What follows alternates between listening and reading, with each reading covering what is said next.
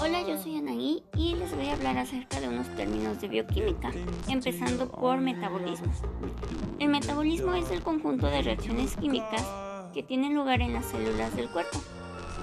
Este sirve para convertir los alimentos en energía, también conocida como ATP, ya que nuestro cuerpo la necesita para todo lo que hacemos, desde movernos hasta pensar o incluso crecer.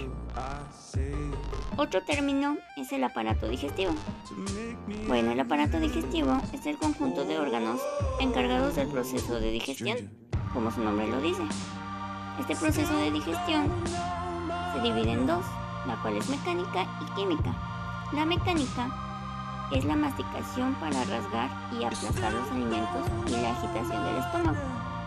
Y la química es la adición de químicos, ácidos, bilis, enzimas y agua, por ejemplo, para degradar moléculas complejas hasta estructuras simples. Bueno, la función principal del aparato digestivo es convertir el alimento en moléculas pequeñas y hacerlas pasar al interior del organismo. Por otra parte tenemos alimentación y nutrición. La alimentación es más que nada las acciones que tomamos mediante las cuales em, proporcionamos alimentos a nuestro estómago o a nuestro organismo.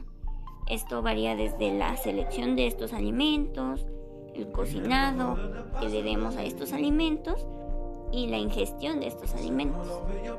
Por otra parte, la nutrición es el conjunto de procesos que permiten que nuestro organismo utilice los nutrientes que contienen los alimentos para realizar sus funciones.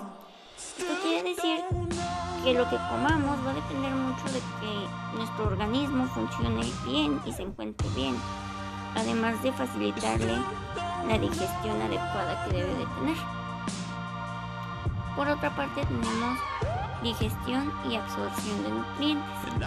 Bueno, ¿qué es la digestión y la absorción de nutrientes? Es el proceso, eh, la absorción de nutrientes se produce principalmente a través de las paredes del intestino delgado, en el cual se absorbe la mayor parte del agua, alcohol, azúcares, minerales, vitaminas hidrosolubles, así como también pueden ser productos de digestión, como son las proteínas, grasas e hidratos de carbono, por ejemplo. Por otra parte tenemos las vitaminas y minerales.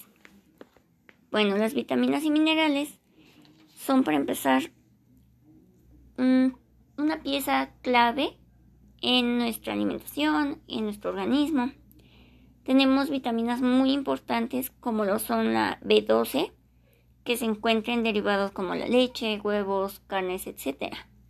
La vitamina D, que es muy importante, y esta se adquiere gracias al sol. La vitamina E, que se encuentra en los vegetales, principalmente, la vitamina K que sirve para personas con anemia, por ejemplo, em, los minerales como el calcio y el magnesio son básicos para los huesos y dientes, transmisión del impulso nervioso, etc. Los minerales son elementos químicos simples y su presencia es necesaria para la actividad de las células de nuestro organismo. Las vitaminas, por ejemplo, no producen energía. Y bueno, en general son sustancias químicas no sintetizadas por el organismo. Estas se deben de adquirir, como ya lo nombré hace un momento. Eh, algunas de ellas se adquieren de estas formas, algunas por el sol, algunas por los vegetales, algunas por derivados como la leche, la carne, etc. Y bueno, es todo lo que recopilé de información. Espero ya haya quedado claro y se haya entendido. Gracias.